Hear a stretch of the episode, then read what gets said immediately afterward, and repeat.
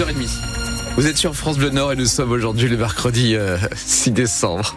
Euh, la route, les conditions de circulation sont bonnes, on n'a pas de difficulté. Pascal Thiebol, la météo. Petit coup de fraîcheur, dites donc, sur l'île, 2 degrés, 2 degrés à Douai également, 4 euh, à Arras et au Touquet, il fait 7 à Dunkerque, quelques rares ondées encore ce matin, mais sinon ce sera plutôt un ciel voilé avec, attention, quelques brumes persistantes. Pascal, la cité scolaire Lavoisier d'Auchel montre un front uni. Hier, le personnel était appelé à faire grève pendant qu'une cinquantaine de parents et représentants de syndicats se mobilisaient devant l'établissement. À l'origine de ces mouvements, l'action de motards qui ont décidé de défendre une collégienne qui se dit harcelée, une démarche jugée violente par les enseignants qui ne comprennent pas pourquoi l'éducation nationale a jugé bon de féliciter ces motards pour leur action. Pour rappel, leur responsable et son épouse sont soupçonnés d'avoir menacé le proviseur et son adjoint, Jean-François Caromel, et le secrétaire académique du SNES FSU.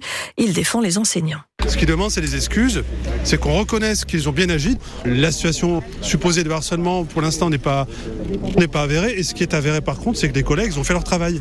Et ça, ça mériterait qu'on le leur dise. Alors le harcèlement, bien sûr, c'est un fléau contre lequel il faut lutter. Mais oubliez que dans cette lutte, les collègues sont au travail, que ce sont des sujets extrêmement sensibles, qui demandent beaucoup de temps pour entendre euh, les témoignages, pour prendre en charge les élèves, les parents.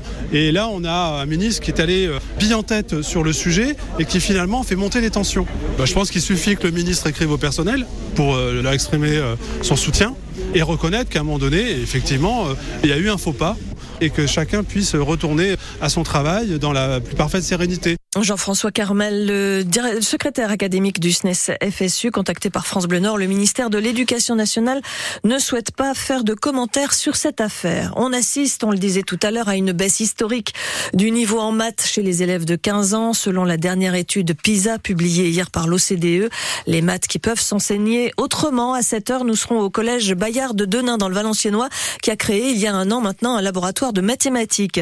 Hier, le ministre de l'Éducation, Gabriel Attal, a présenté une série de mesures qui sont destinées à relever le niveau des élèves en France. Il souhaite faciliter le redoublement, mais aussi redonner plus d'importance au brevet des collèges et puis mettre fin aux correctifs académiques qui permettent d'augmenter artificiellement les notes pour s'aligner sur les résultats nationaux. France Bleu Nord, il est 6h33, ça bouge dans le monde de la grande distribution. Le groupe Auchan est en passe de s'associer à son concurrent Intermarché pour créer la première centrale d'achat française. L'idée étant, selon eux, de défendre les intérêts des consommateurs. La centrale pourrait fournir les 4000 super et hypermarchés Auchan et les 3100 intermarchés partout dans le monde.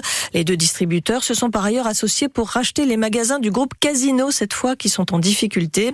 Pour le groupe nordiste Auchan, l'heure est donc à l'offensive, alors que sa part de marché est passée sous la barre des 10%, Antoine Barège. Ce rapprochement avec Intermarché pour racheter Casino n'est pas piloté par la direction d'Auchan, mais directement par l'actionnaire, la famille Mullier, car après deux tentatives d'alliance, d'abord avec Hyper puis avec Carrefour, Auchan a bien l'intention cette fois de se marier, une manière de gagner des parts de marché, même si Casino est au bord de la faillite, et d'acheter un autre modèle économique, car si Auchan est propriétaire de ses magasins et des murs, Casino avait fait le choix de la location-gérance pour ses hypermarchés.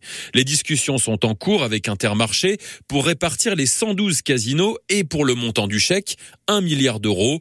Les représentants de la CGT ont d'ailleurs failli s'étrangler, eux à qui on demande des économies, des restrictions depuis plusieurs mois. Un autre chantier semble aussi ouvert chez Auchan, celui de la communication de l'ouverture. Le groupe nordiste a recruté Serge Papin, ancien PDG d'Hyperu et grand communicant qui tranche avec la discrétion de la famille Mullier.